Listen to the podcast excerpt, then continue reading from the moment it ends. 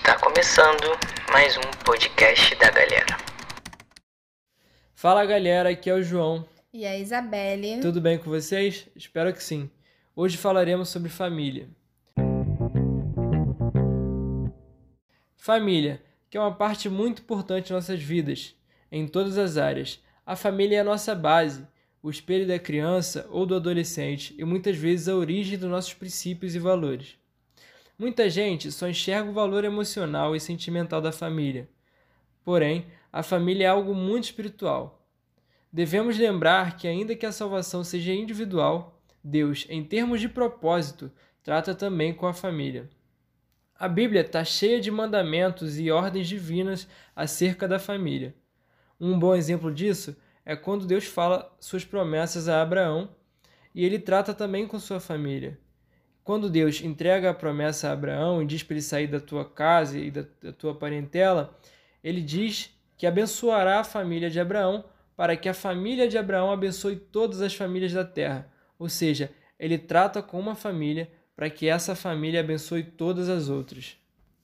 A família é algo tão espiritual que nos Dez Mandamentos, dois tratam acerca da família, que são honrar pai e mãe e não adulterará não adulterará diz respeito à família de marido e mulher. Hoje em dia, damos tanta prioridade para as coisas que acontecem diariamente, é, coisas essas que temos responsabilidade de dar conta, como escola, cursinhos, faculdade, trabalho, ministérios, namoro, que acabamos esquecendo do principal, que nesse caso é a família.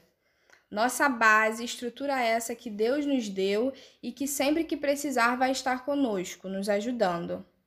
A gente sabe que nenhuma família é perfeita, sabemos que existem personalidades diferentes, que tem brigas e desentendimentos, mas devemos fazer de tudo para ficar bem. Devemos respeitar, devemos nos colocar no lugar do outro e respeitar novamente as diferenças e escolhas.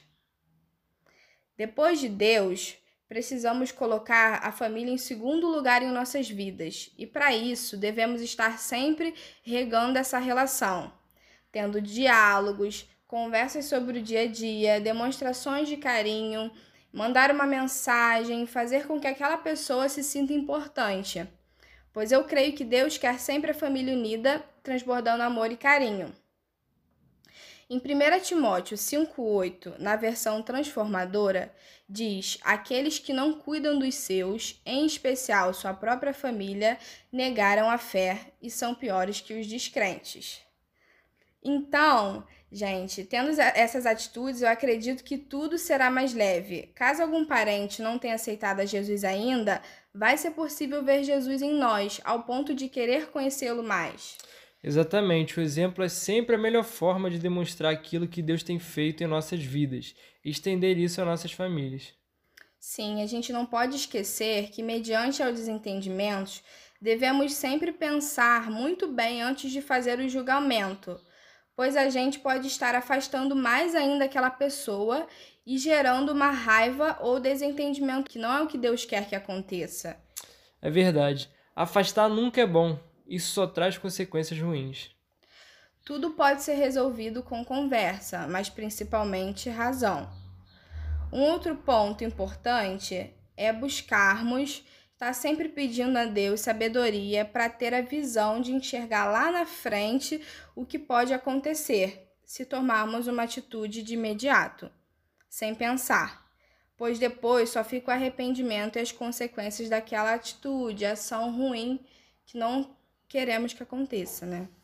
É, é aquilo que diz em Provérbios 19, 2.